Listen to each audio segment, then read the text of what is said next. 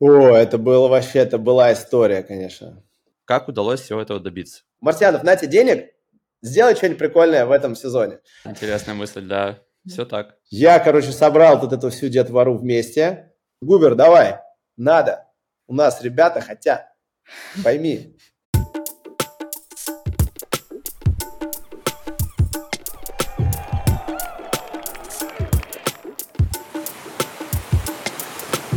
Привет! Это Серфелла, первая российская СМИ о серфинге, субкультуре, индустрии и людях на волне. Мы, Даша Егор, ведущие подкаста и райтеры одноименного телеграм-канала.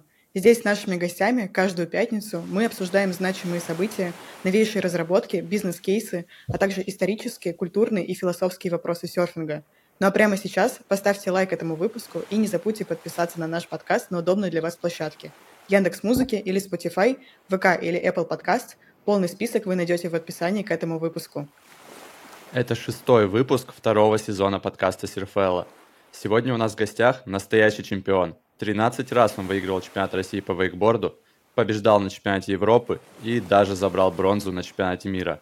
Так что в команде Red Bull наш сегодняшний герой оказался совсем не просто так – Никита Марсьянов был и остается амбассадором ведущих мировых брендов в индустрии экстремальных видов спорта. Привет, Никита, рада тебя видеть. Ребят, привет, привет. Очень рад тоже привет. поучаствовать. Привет, привет. А, расскажи, где ты сейчас находишься и чем занимаешься?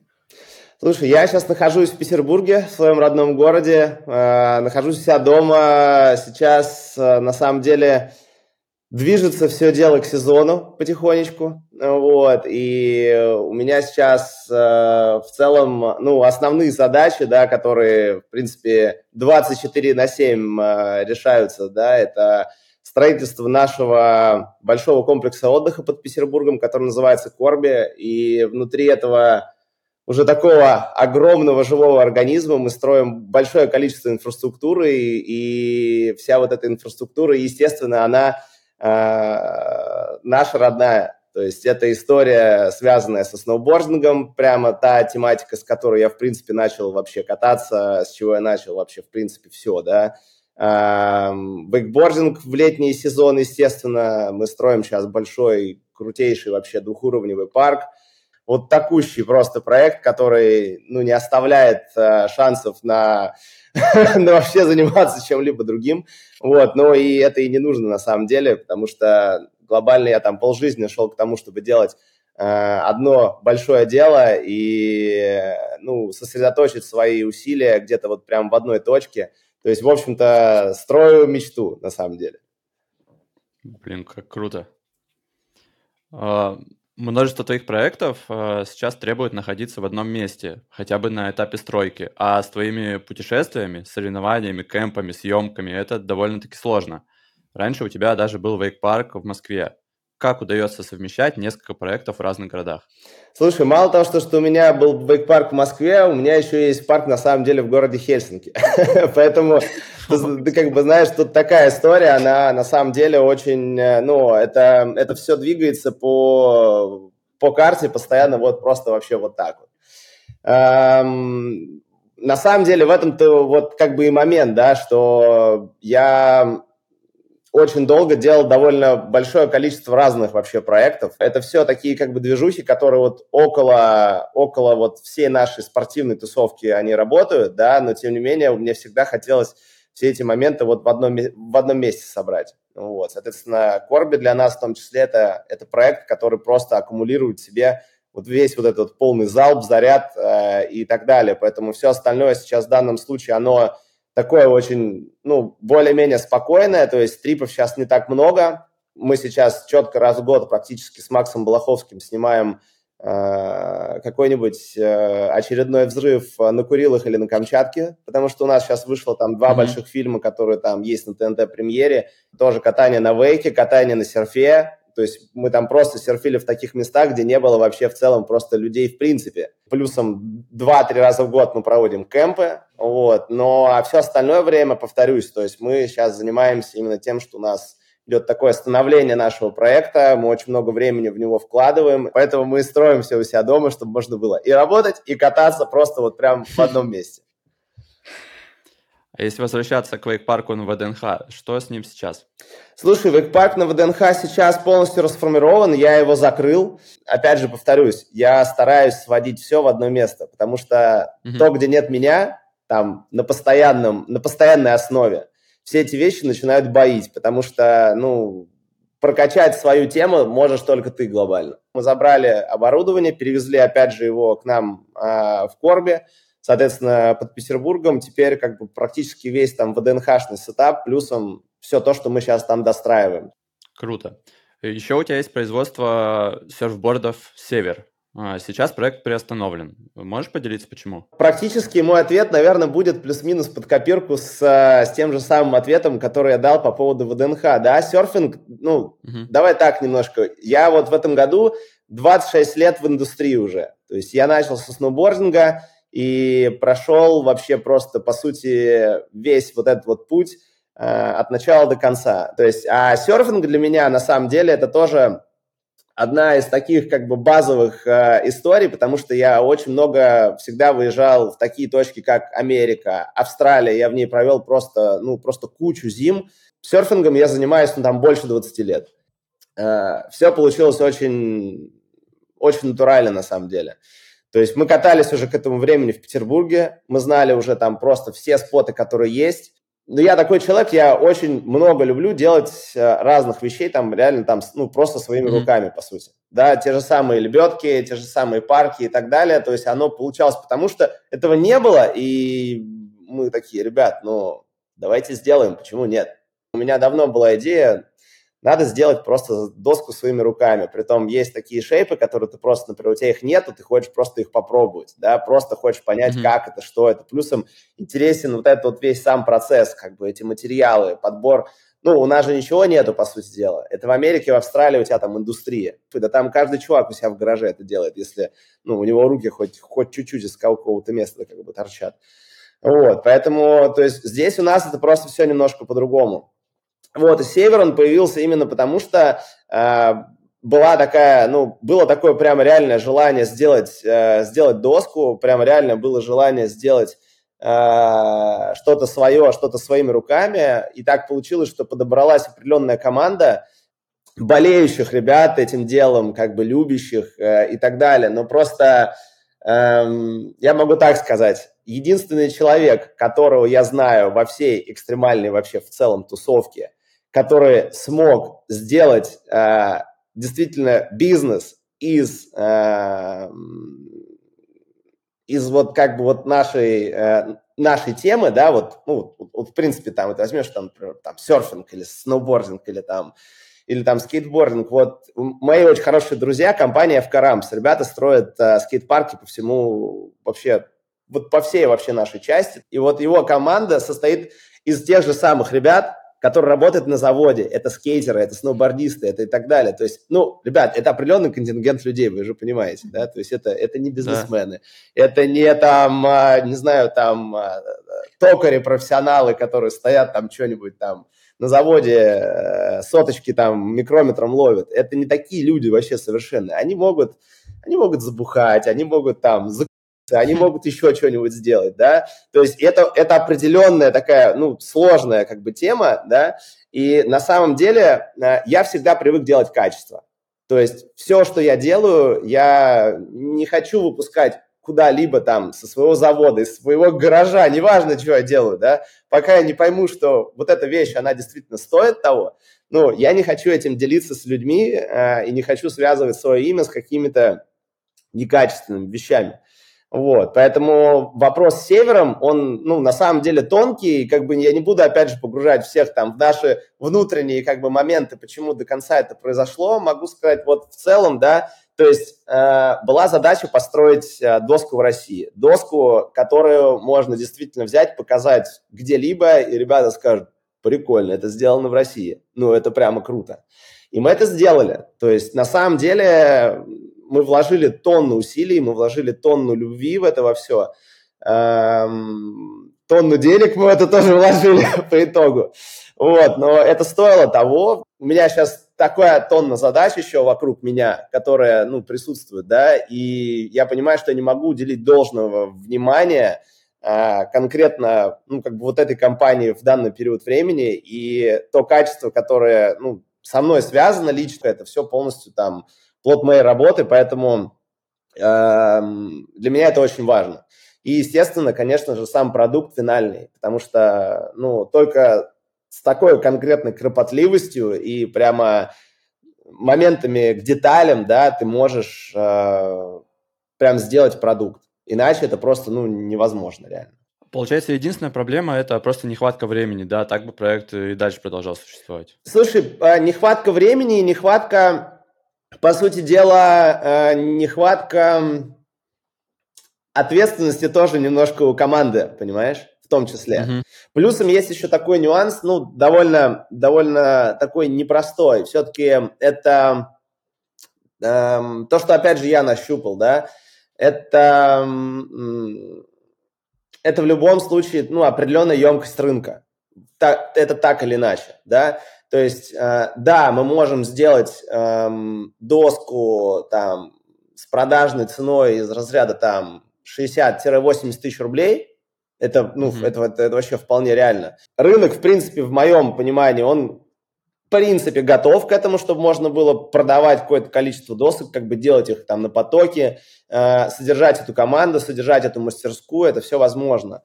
Плюсом у нас есть еще классная, конечно, такая история, как вейксерфинг в России. Первый раз я вообще вейксерфинг увидел в 2003 году. Я первый раз выехал на чемпионат Европы, э, который проходил в Лондоне.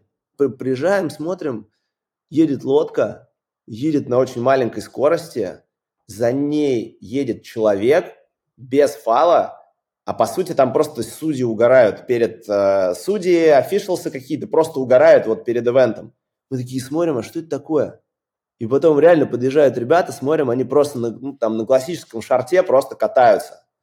Вот, и первый раз после там всех ивентов и так далее мы попробовали посерфить там. Вот вейксерфинг на самом деле это такая Э, индустрия, которая в том числе, э, в моем понимании, может очень сильно помогать э, заводу жить на самом деле.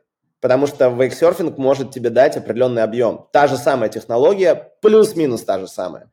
Вот. И она реально может тебе помочь содержать все это дело, если ты действительно это делаешь не просто в ручном режиме, а мы именно хотели сделать такую, то есть идея была в фабрике, такой прям конкретной, в которой ты можешь прийти и сделать любой бренд.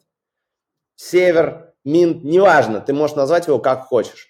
У тебя есть материалы, у тебя есть шейпы, у тебя есть все, то есть была идея прежде всего, ну, вот именно такая. Поэтому с Севером, ну, как бы это, это такой ребенок э, действительно душевный, вот, и просто хочется...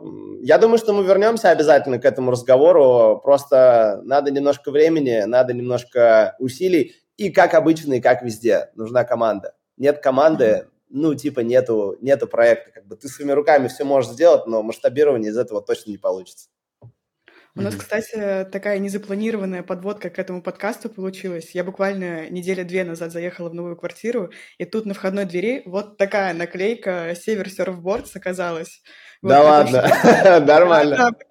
Да, при том, что это не, не через знакомых, это просто там через чат, то есть квартира, я думаю, ничего себе. Прикольно. Вот да. Это угарно. Это прям, это знаешь, когда, когда появляются какие-то наклейки или какие-то вещи в каких-то отдельных уголках мира, у меня такое бывало вообще. Это очень прикольно. А, а как ты считаешь, производство досок в России может стать прибыльным бизнесом? Или серфинг и деньги – это утопия, и это большее дело для души? Эм, слушай, на самом деле я говорю, то есть это, это реально все возможно. Но эм, здесь вопрос он просто заключается в том, что ну, у, нас, у, нас, э, у нас хороший рынок, у нас классный, классный народ, у нас много народа, реально много народа. У нас реально много мест, где можно кататься на серфе. Ну, прям много. Вот. И почему я невероятно там респектую ребят, например, э, с Камчатки, там, Антоху Мороза и так далее, потому что вот такие люди яркие, они именно делают так, чтобы вот это, то, о чем вот сейчас вопрос, да, это позволяет такому вообще, такой массе вообще на самом деле жить. Конечно, если мы говорим о производстве там кастомных серфбордов, ну, ребят, ну какой это бизнес? Это не бизнес. Это, ну, это, это невозможно сделать. Это просто, ну, это, это, это работа ради работы, ради э, какого-то собственного удовлетворения, какого-то собственных каких-то амбиций и так далее и тому подобное. То есть, но там есть нюансы, за которые можно зацепиться, э, потому что я не хочу звучать как человек, который там э, из этого хотел сделать бизнес и заработать кучу денег. Нет, я это делал, опять же, из-за какой-то своей любви к работе руками, к серфингу, к тому, что я люблю, к тому, что я делаю. Да в целом это возможно. Просто говорю, тут надо немножко дальше покопать, надо дальше э, уйти немножко в, в материалы, потому что себестоимость как бы получалась, ну, крепкая потому что мы везли реально австралийское стекло, просто вот у меня из Австралии, при том, что в России уже все, в тот момент времени стекло было не привезти, просто потому что были санкции, вот, а вся стекляшка, по сути дела, она используется для всех там а, военно-оборонных как бы историй, поэтому Австралия, например, как только видела, что вот как бы мы хотим купить там кусок стекла там типа на Россию, они такие, не, ребят, у нас мы, мы не можем. Это нереально. Вот. И я через своих корешей там, в Австралии, они мне покупали стекло там, вот, а, значит, платили там со своей компании, забирали все это дело. И дальше я это все дело там просто на перекладных перевозил сюда, вот. И единственный, кстати, еще один прикольный способ, это когда мы стекло возили э, из Португалии. Вот, и я сам просто в своем вейкбордическом чехле просто привозил вот эти вот рулоны, которые весят там целую тонну. Вот. А вейковые чехлы никто никогда не смотрит, они все как гольфбеги выглядят. Вот. Mm-hmm. И как бы наши там таможенники смотрят, а, говорят, бичи едут откуда-то. У них точно нет ни часов, ни бриллиантов, а то, что там, то, что там, там на там тысячи долларов как бы там лежат стеклы, стекляшки как бы ну, внутри, как бы, ну, никто, естественно, внимания не обращал. У нас очень многого всего нету, это надо тащить оттуда. Евро дорогой, доллар дорогой, логистика дорогая, логистика кривая, логистика тяжелая. Ну, то есть, конечно, свинью нам тут как бы сейчас подкинули это серьезную с точки зрения, ну, вот, вот, вот этих вот всех передвижений материалов, потому что еще никто и работать с тобой не хочет. Поэтому тут приходится прямо, ну, тут приходится прямо запариваться. А можешь поделиться, сколько примерно вы досок продали и кому они достались, кто на них сейчас катается? Слушай, мы очень много сделали кастом на самом деле. Мы очень долго пытались выйти на какой-то, знаешь, как бы, ну, заказ определенный, чтобы можно было взять и сделать, к примеру, там, партию вот сразу там, бах, там, 50 досок, к примеру, да. Мы все время просто гнались за вот этим вот качеством, чтобы это действительно вышло что-то как бы ценное, классное, полезное, вот, периодически какие-то вещи не получались. Как это, мы там списывались с кучей просто там шейперов американских, австралийских, ребята давали свои рекомендации. В этом плане, кстати, комьюнити очень классное, типа все всегда очень как бы, ну, круто делятся на самом деле инфой, вот, и мы очень много всего от ребят взяли именно вот в таком формате. Просто вот ты просто в WhatsApp написал чуваку, там напрямую. Здорово. И он тебе такой, типа, чувак, да я тебе все расскажу. Или у меня была история вообще просто, просто ну, ужасно, если честно. Мы делали, э, мы делали как бы такую довольно большую партию наших вейксерфов Mint, вот, и просто у меня Кирилл заглашивает, например, там типа 4 доски, а все, просто представьте себе, смола, которую ты привез из Франции, э, значит, стекло, которое ты привез из, э, там, по сути, ну, тоже где-нибудь там из Франции или из Австралии, там два поставщика, по сути, там таких топовых. Значит, э, пенопласт, который приехал, его разрезал ЧПУ станок, вклеили в него стрингер, клей, дерево, вся вот эта вот, плюсом часы работы человека, электричество и вообще в целом как бы твои трудозатраты. И ты просто приезжаешь утром, а у тебя пенопласт, верхний слой заглашенный стекла, и у тебя просто вот такой пузырь надулся. И так на всех четырех досках. А почему? Потому что ночью температура упала. Потому что узбек в, в этом, например, в, в цеху просто там в другой части просто там выключил батарею. И у тебя просто упало, и все, ты просто берешь эти четыре доски и просто их в помойку. Ну, то есть это такие тонкости, которые ты начинаешь ну, как бы понимать уже только в моменте, когда ты с этим работаешь. Мы продавали только то, что мы под собой протестили, то, что действительно ехало. Фиши, mm-hmm. я могу сказать, что это были самые клевые фиши, на которых я когда-либо вообще катался. У меня есть там Uh, мой любимый uh, шейпер uh, Крис Кристенсен, да, и у меня просто куча его фишей стоит, ну, там ре- реально разных размеров и так далее. Вот, и я могу сказать, что наши получались вообще ничуть не хуже. Мы никогда не копировали все один в один, да это и невозможно сделать, потому что ты садишься и сам ее начинаешь моделировать. И еще огромная проблема в России. Люди не врубаются, для чего доски сделаны. Это вообще отдельная тематика. К тебе приходит человек и говорит, ребята, я хочу фиш, но я хочу восьмерку. Мы такие, чего? Говорит, ну, восьмерку. Мы такие, слушай, ну ты понимаешь вообще, что такое фиш? Он такой, ну да, понимаю. Доска с хвостом вот с таким вот. Мы такие, ну да, доска с хвостом с таким вот. Я думаю, что за все время, за там, со всеми вообще, я не буду брать э, э, тесты, которые просто ушли в помойку, тонну бабла вот mm-hmm. этого просто, которое было выкинуто, просто на, на то, чтобы просто это потренироваться. Ну, слушай, я думаю, что ну, досок 200 там плюс мы сделали это точно.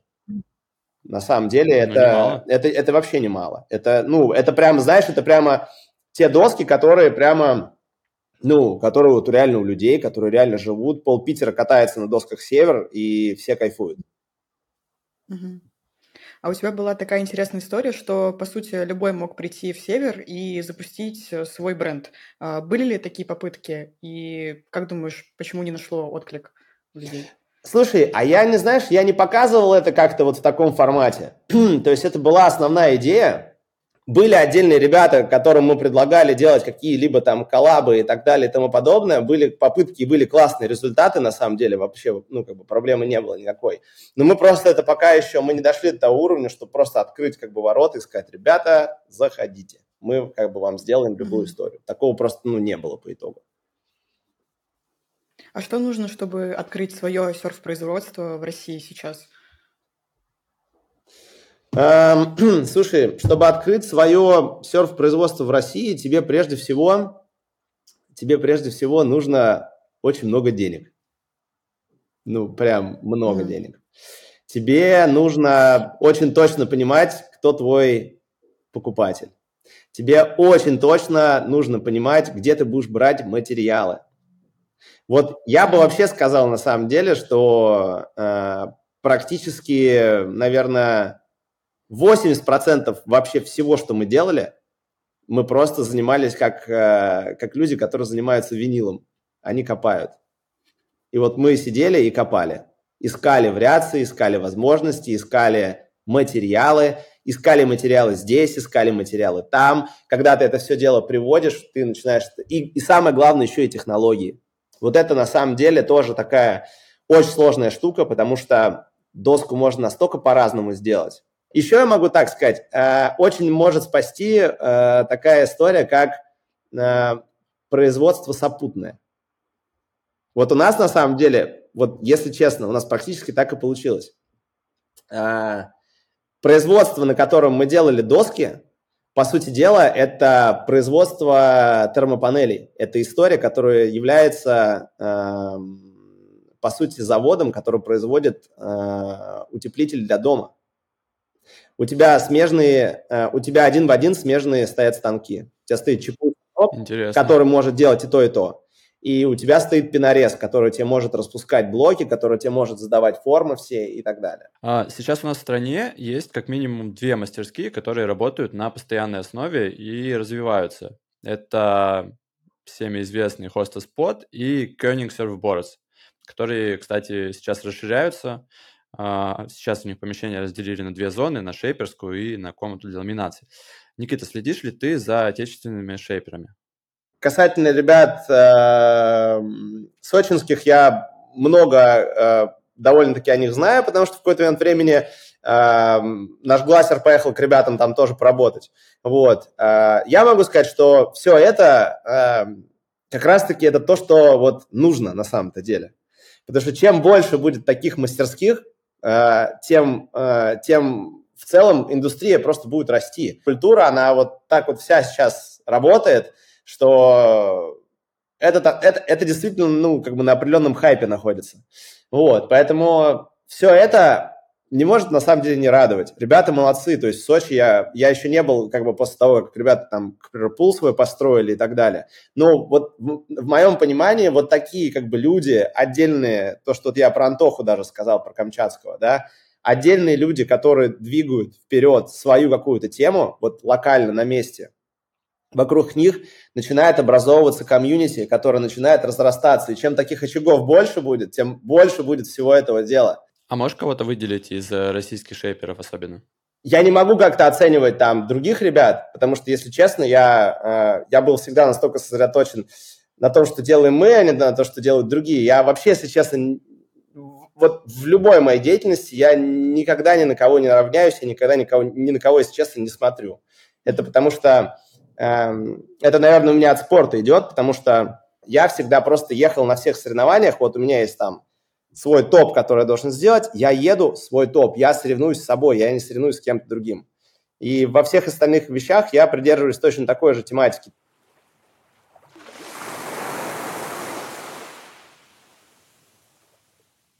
Перейдем к новостям. А, на Amazon теперь можно купить раскладной серф-дом, который покупателю доставят в большой коробке. В сложном виде он размером с морской контейнер, 13, но на 20 футов, а в разложенном его площадь увеличивается в три раза. Внутри уже сделан ремонт, и есть санузел и кухня. Стоимость этого чуда 12 990 долларов, а это чуть больше 1 миллиона рублей. В России мы пока не нашли аналогов, но это лишь вопрос времени. А это могло бы стать классным решением для серф-школ, особенно когда местные власти просят вас освободить землю. Можно за день упаковать дома и переехать. Никита, что ты думаешь обо всей этой истории на Камчатке? Мой парк, который мы построили в Финляндии, э, мы его, в общем-то, так и построили. Э, я взял три морских контейнера. Э, в эти три морские контейнера, значит, мы их полностью сделали от начала до конца, это полноценная век-станция с кафешкой, с переодевалкой, с, э, с раздельными зонами, мокрыми, не мокрыми и так далее. То есть вот прям даже магазинчик небольшой туда встает. О, как. И да, и прикол заключается в том, что нам до Финляндии это все нужно было как-то довести. Нужно было довести лебедку, нужно было довести фигуры, нужно было довести... То есть мы сделали все, у нас на ЧПУ станке была вся мебель туда сделана, окна и так далее. То есть мы все от начала до конца, мы ничего нигде не покупали, все кастомно было сделано. Mm-hmm. И вот мы, короче, взяли три контейнера, просто набили их от начала до конца нашим стафом, вывезли в Финляндию, поставили на место, разгрузили, у нас получилась полностью вейк-станция, которая работает там по сей день. Поэтому я этими вещами уже там занимаюсь очень давно. я, очень, я очень люблю эту тему, ну, как бы модульность, это вообще очень здорово. Вот. Я в Антохе там был тысячу раз, вот, притом в разное абсолютно время мы были и весной, и летом, и осенью, и Э, я всегда поражаюсь там Антохиной работой, на самом деле, насколько там все очень непросто, насколько просто, потому что, ну, я строитель, да, как бы, я понимаю, насколько это просто жесткач. Там нету ни коммуникации, нету вообще ничего. И ребята просто на, по сути, голом пляже, на котором нету ничего, выстраивают просто целый серфовый мир, да, который реально работает. Ну, то есть да. я, я только поражаюсь всегда и только респектую как бы пацанам. Мы, кстати, скоро к ним туда опять поедем. Будет какой-то новый проект? Да. Мы сняли очень мощный сейчас фильм с Максом Балаховским э, на Камчатке. Он скоро выйдет на ТНТ-премьере тоже. Я очень надеюсь, что сейчас будет лето, мы выпустим хорошую, большую, классную премьеру, сделаем в кинотеатре. Вот. И у нас есть, конечно же, задел идти дальше. Снова про Камчатку, получается, будет еще один. Не, не думаю, скорее всего, потому что мы хотели сделать Камчатку, мы хотели сделать Курильские острова. В целом мы три фильма выпустили. Они, они вышли, они есть, они лежат, опять же, на ТНТ-премьере. Вот, э, поэтому это все, ну, в плане повторяться и так далее. Как бы, Камчатка, конечно, это такое место, в которое ты можешь сто раз ездить, вот, и сто раз ты будешь видеть что-то новое потому что, ну, это, это супер потрясающее вообще место. Мы, потому что очень часто к Максу, вот мы каждую зиму практически хели к нему летаем, гоняем на... Это, конечно, просто вообще всегда, типа, параллельная вселенная, конечно. А расскажи что-нибудь эксклюзивное про новый проект и новый фильм.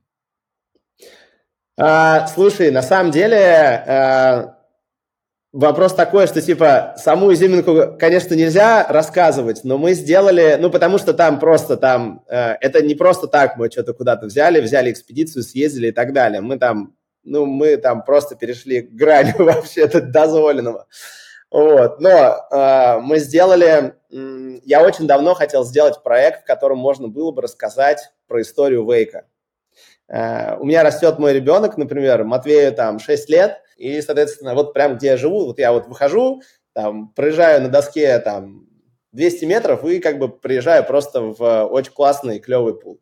Вот. Э, и, значит, и меня немножко стало беспокоить, когда, э, ну, у меня параллель такая пролетела, э, когда, значит, дети, которые приходят в скейт-парк, они не знают, кто такой Тони Хоук. Я такой, чего? Правда? Новое поколение. А, они такие, да, кто это такой? Мы, мы не знаем, кто, кто не Хоук. Я, короче, собрал вот эту всю детвору вместе, просто посадил их перед телевизором, ну и включил им правильные, правильные фильмы, вот, чтобы они знали историю, чтобы они знали, как бы, откуда это идет, чтобы они понимали все это дело. И с Вейком, на самом деле, периодически происходит ровно то же самое. Пусть, конечно, этот гэп, он не такой большой, но эм, любой фильм – это отпечаток и слепок времени. Mm-hmm. И поэтому здесь, э, опять же, я чувствую большую ответственность как бы свою перед тем, что мы э, должны взять и оставить этот след. Вот. И поэтому мы сделали очень крутую растяжку от того, что как мы начинали вообще вейкбординг в России, что это было. А, значит, начало, такая промежуточная хорошая стадия, и финалочка у нас вот была снята на Камчатке, куда это может прийти. Вот. А прийти оно может, ну, прям мощно. И получается, что ты на самом-то деле двигаешь не только свою, ты двигаешь всю вот эту культуру, которая идет вместе. Потому что для меня это все вот прям, ну, одна история. Просто меняются доски под тобой, по сути дела, периодически. В зависимости от сезона. Интересная мысль, да. Все так. А, два года назад вы снимали фильм а, вместе с Редбулом а, «Курилы на южных берегах». И все это было изначально для бренда. Расстроило ли тебя, что в итоге фильм вышел не под логотипом Редбула? Нет, я, я как бы секунду, это никогда не выходит специально для бренда. А. Для бренда выходят а, специально а, такие проекты, например, атлетские. То есть у нас есть а. специальная абсолютно, ну, такая узкая вот вообще прям история, коровая на самом деле очень, но ну, это это, ну, это вау-эффект определенный, такой жесткий, от которого просто и индустрия вся в шоке, а когда обычный человек это видит, который вообще не посвящен, э, цель этого проекта, наоборот, поймать внимание такого человека, и чтобы он, вау, типа, вейк, прикольно, что это, дай зайду посмотрю. Потом, оп, ничего себе, у меня рядом с домом вейк-парк есть. Все, он поехал кататься. Red Bull – это мой партнер, это, это тот бренд, с которым я сделал такое количество вообще крутейших просто вещей. У нас очень классная всегда просто партнерская классная история и взаимовыгодная такая ну, работа. То есть мы работаем вместе для одной идеи как бы. Вот, поэтому это, это всегда круто. Давай уточним. У тебя в профиле указано, что ты сейчас на поддержке Quicksilver, Ronix и Oakley. Твои контракты все еще действительны? Да, Круто. А как на тебя повлиял уход международных компаний, как на спортсмена? Я не могу там до конца, э, ну, рассказывать всех тонкостей, да. Mm. Э, то, что указано в профиле, э, на самом деле там еще больше всего. Mm. Просто есть нюансы, по которым оно все так. В данном случае у меня э, просто притупились какие-то, ну, временные моменты, да, то есть, например, что-то дольше выходит, или мы, например, там э, где-то что-то, может быть, не показываем, или мы там, например, свою активность как-то немножко снижаем. Меня больше, на самом деле, вот честно вам скажу, в этом вопросе э, беспокоит не, э, не мое состояние в данном случае, а состояние, на самом деле, молодых ребят. Потому что индустрию, конечно, э, с тем, какая она была, извините меня, в России индустрия была очень сильная, ну, прям со всех сторон.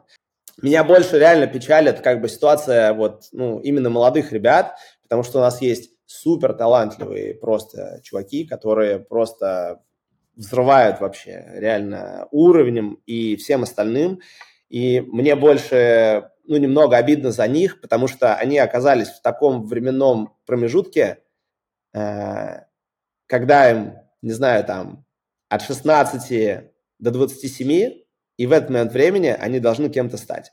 Они должны набрать свой пул спонсоров, они должны набрать количество проектов. Я видел кучу крутых сноубордистов, например, которые просто из разряда ребята, э, ну, перестают этим заниматься, ну, потому что, потому что что-то есть надо, потому что они должны хоть что-то зарабатывать с этого. Тут наш с вами сегодняшний разговор, он не только идет о серфинге, он не только идет о вейкбординге или там о сноубординге. Это, по сути дела, э, такой срез временной всего вообще того, что у нас сейчас происходит.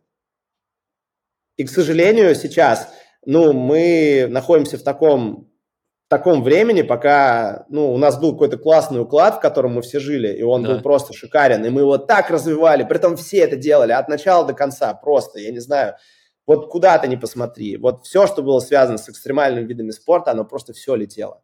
А, наш Корби, наш комплекс отдыха, у меня появляется какая-то возможность, например, а, и я действительно сейчас ну, сижу и рассматриваю варианты, кого мне из пацанов взять там на какую-то определенную поддержку а, от нашего проекта, вот опять же, моя федерация, например, воднолыжная, э, она просто суперская на самом деле.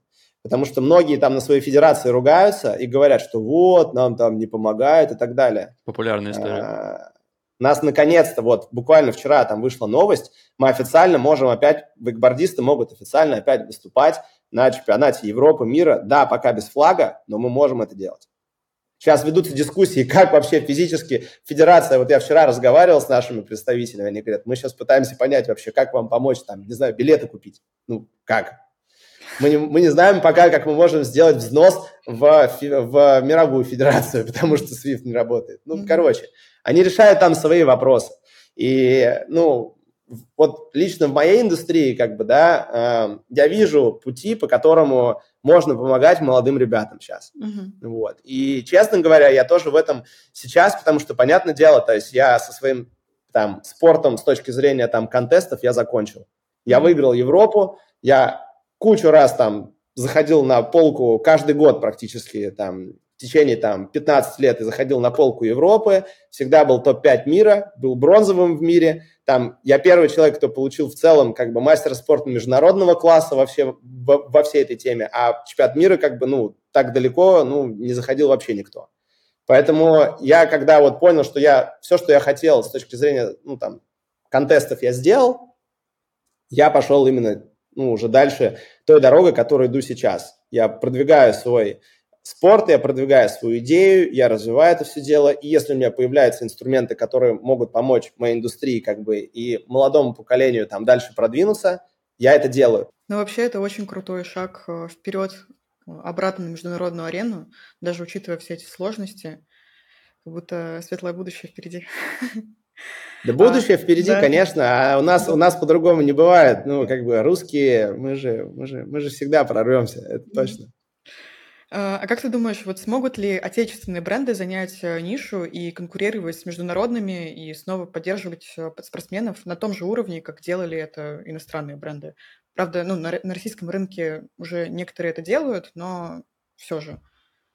А, если мы возьмем какую-нибудь Европу, да, то представьте себе, э, какое количество стран в Европе, какие они маленькие все рынок будет у них, ну, понятное дело, он будет просто сильно более сжатый.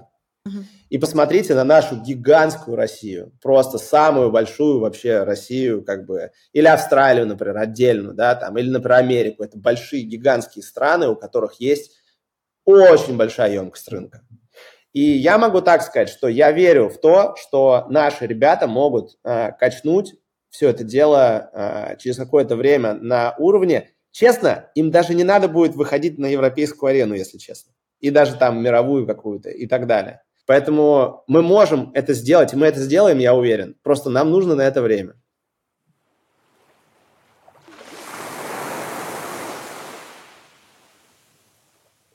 Продолжая тему конкуренции, на этой неделе к нам в редакцию пришла вот такая новость. В декабре в Анапе представили проект, который победил на открытом архитектурном конкурсе по развитию новой Анапы. И это может стать серьезным конкурентом Сочи. А, проект включает в себя спортивно-концертный центр, IQ-квартал и детский образовательный кампус, а также собственный автовокзал, перрон а, легкого метро, крытые автостоянки, площади для вертолетов и дронов, кафе и торговые точки – Эксперты считают, что реализация проекта позволит Краснодарскому краю успешно конкурировать с мировыми курортами. Никита, как человек, который теперь занимается гостиничным бизнесом, что думаешь насчет этого проекта? Поможет ли он развитию спорта в том числе? Я думаю, что во всем этом списке не хватает скейт-парков, вейк-парков э, и, и какой-нибудь большой хорошей серфовой волны. Я думаю, что нам нужно всем вместе собраться и написать им туда. И когда появляются вот такие вот э, супер э, споты, да, туда нужно просто бежать и имплантировать просто вот дополнительно ту инфраструктуру, которая нужна молодежи. Потому что ты приезжаешь в Испанию, в Португалию, во Францию, куда угодно, э, скейт-парки на каждом углу.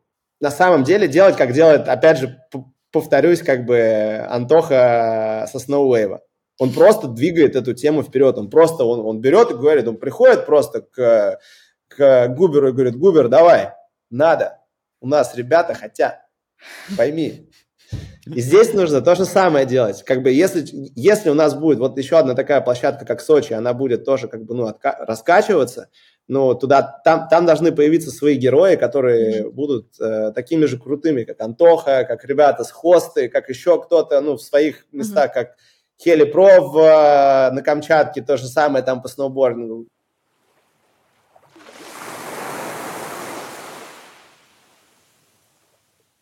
Еще одна инновационная разработка пришла из портала Яндекс Путешествия. Яндекс представил приложение, где пользователи могут просто навести камеру на объект и узнать, какая перед ними достопримечательность или интересный экспонат. А если приглянулась лампа в восточном стиле или набор посуды в Дагестане, умная камера подскажет, где продаются похожие товары. Сможет ли приложение различать серф-снаряжение? Думаю, дело времени.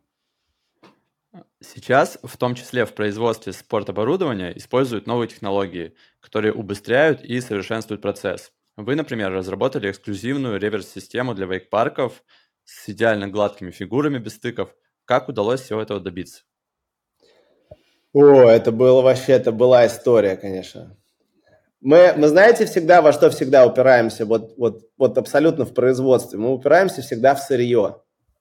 Это настолько сложная вообще история, потому что, давайте так, я очень уважаю своих конкурентов, которые э, есть на рынке, вот, и я знаю как бы достоинства, я знаю минусы, и огромное количество минусов, например, в производстве парков, оно заключается в том, что иногда просто люди приходят, например, к поставщику и говорят, слушайте, нам нужен лист пластика 4 на 2 или 4 на 3 а им говорят, а у нас нет такого листа.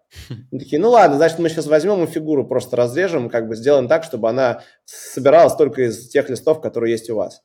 А это неправильно, потому что тебе вот этих там 20, там 30 метра тебе просто не хватает, чтобы правильно запрыгнуть с одного места в другое, например. И фигура просто не работает. Ты копаешь просто, ты пробуешь, ты ошибаешься, ты вкладываешь, ты, ну, по сути, ты, по сути, такой как бы инноватор на самом деле.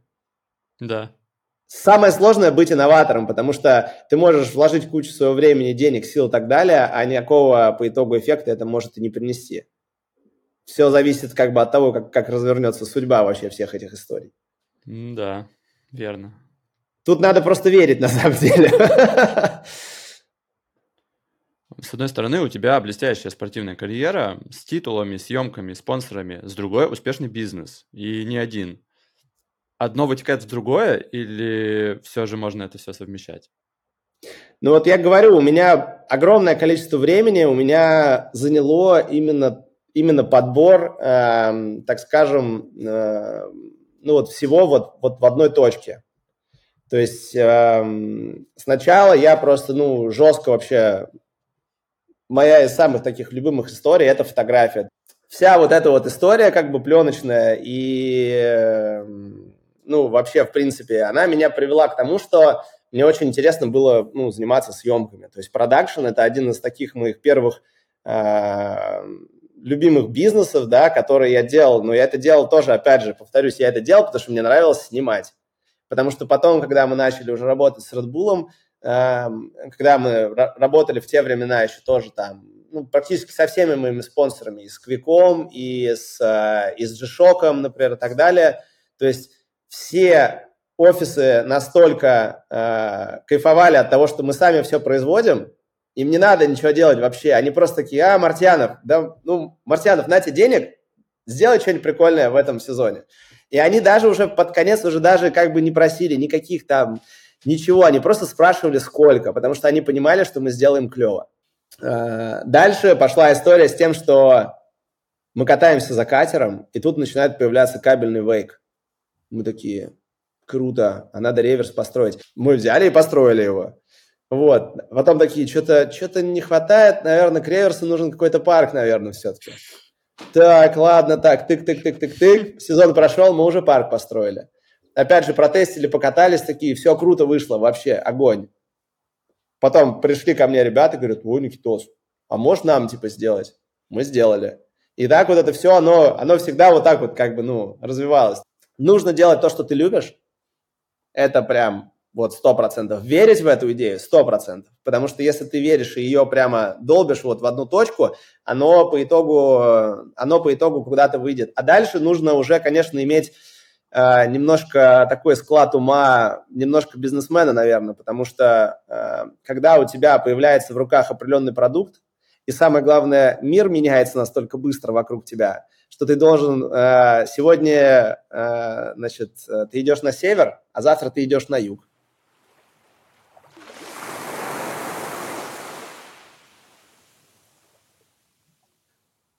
Ну и по традиции в конце выпуска у нас блиц из 10 быстрых вопросов. Отвечать нужно быстро и не раздумывая. Готов? Давай. Вейкборд или сноуборд? Вейкборд. Талант или упорный труд? Упорный труд. Серфинг или фотография? Серфинг.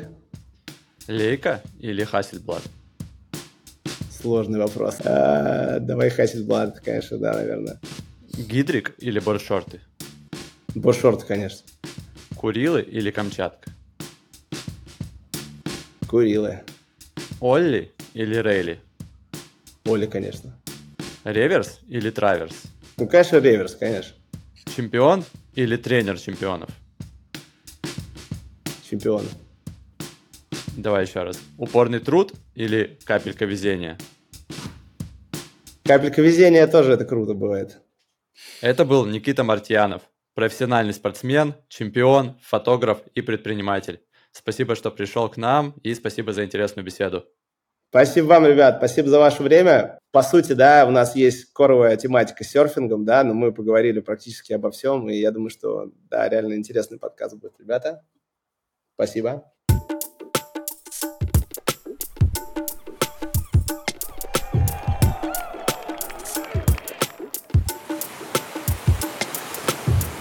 вами был подкаст Серфелла. Слушайте главные новости о серфинге в России и в мире каждую пятницу на всех платформах. Ставьте звездочки в Apple Podcast, сердечки в Яндекс Музыке, подписывайтесь в YouTube и оставляйте отзывы в комментариях. Всем пока.